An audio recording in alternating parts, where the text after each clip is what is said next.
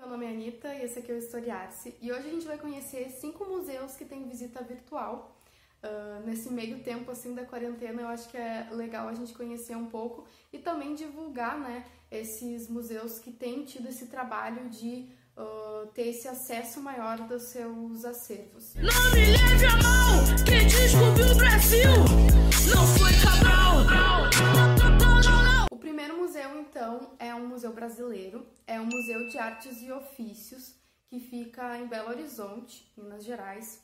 E esse museu, ele vai falar então sobre a questão do trabalho e tudo mais. E ele tem essa visita virtual que é através de um site chamado Era Virtual. O Era Virtual já fica a dica assim para quem uh, quiser olhar mais. Lá é um site que reúne vários museus virtuais e também algumas coleções, assim, algumas exposições específicas, não só museus, mas também uh, paisagens e tudo mais. Então é um site bem legal para utilizar em sala de aula ou também para quem quiser uh, visitar. Ele vai preservar objetos, instrumentos e utensílios de trabalho.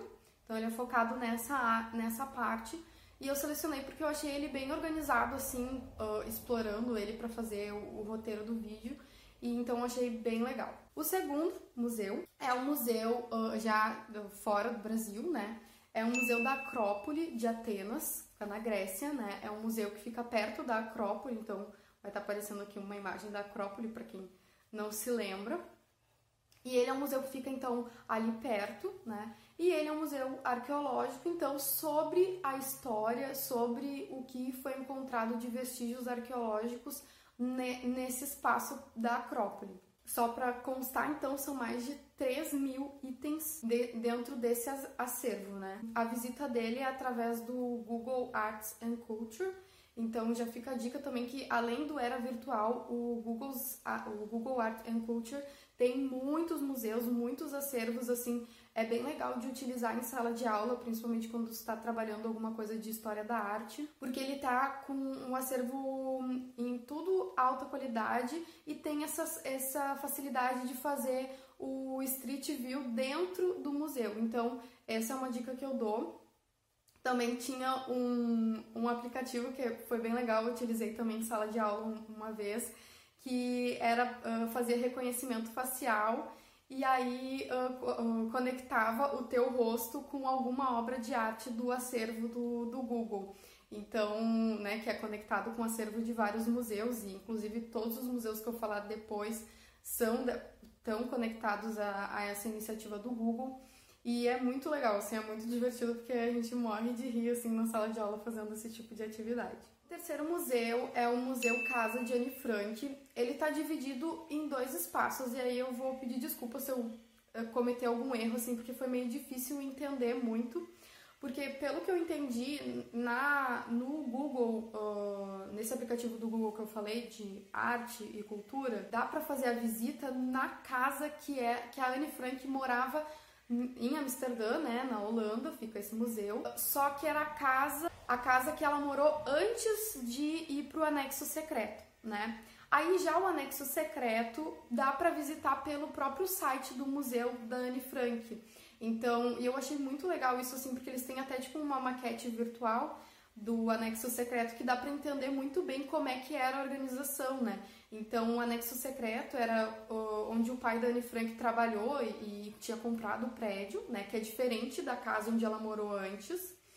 E aí, uh, na Holanda, pelo que eu li ali no, no site do museu, na Holanda era comum que as casas fossem divididas na frente, ser a parte do escritório e tal, e a parte de trabalho, e atrás ser esse anexo onde as famílias moravam.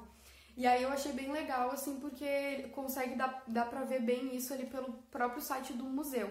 No site do Google uh, aparece a casa que ela morou antes, como eu falei, né? Pelo menos foi o que eu entendi. Então uh, tem essas duas visitas ligadas à história da Anne Frank, né? Que foi uh, é uma menina muito famosa, né? Por causa do livro Diário de Anne Frank.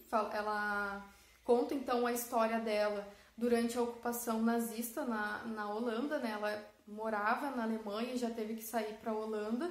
E aí, quando os nazistas ocuparam a Holanda também, é, ela teve que se esconder junto com a família dela e mais outras famílias nesse anexo secreto. E ela escreve o diário, né, que depois foi publicado tudo mais pelo pai dela, que é o diário de Anne Frank, que conta então a, as angústias e todas as questões dela, assim, enquanto menina, passando por esse momento histórico, né? Então é um, um livro muito interessante e é muito bom também de ser trabalhado dentro da sala de aula, né? Quem já viu é, Escritores da Liberdade também uh, deve ter chorado muito, se emocionado, porque conta exatamente a história de uma professora que usa esse livro em sala de aula. O quarto museu é o Museu Nacional de Antropologia da cidade do México, no México, e ele então vai reunir um, artefatos, né, também uh, ligados a, aos estudos da antropologia e uh, artefatos arqueológicos, então,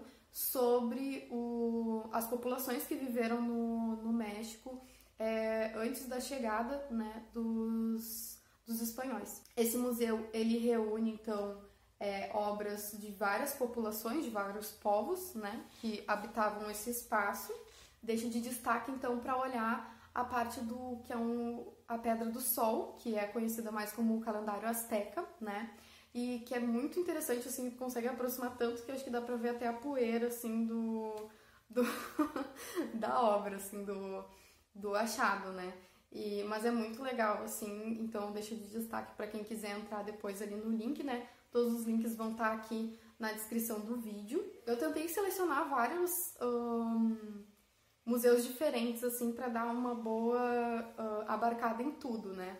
O quinto museu, então, é a Galeria Uffizi. Meu italiano não é bom, desculpa, Cadu. É, fica na Florença, na Itália. E ele vai reunir, então, obras mais. São, é um museu mais de obras de arte mesmo, né? E uh, ele vai trazer uh, obras de arte no sentido de quadros, tá, gente?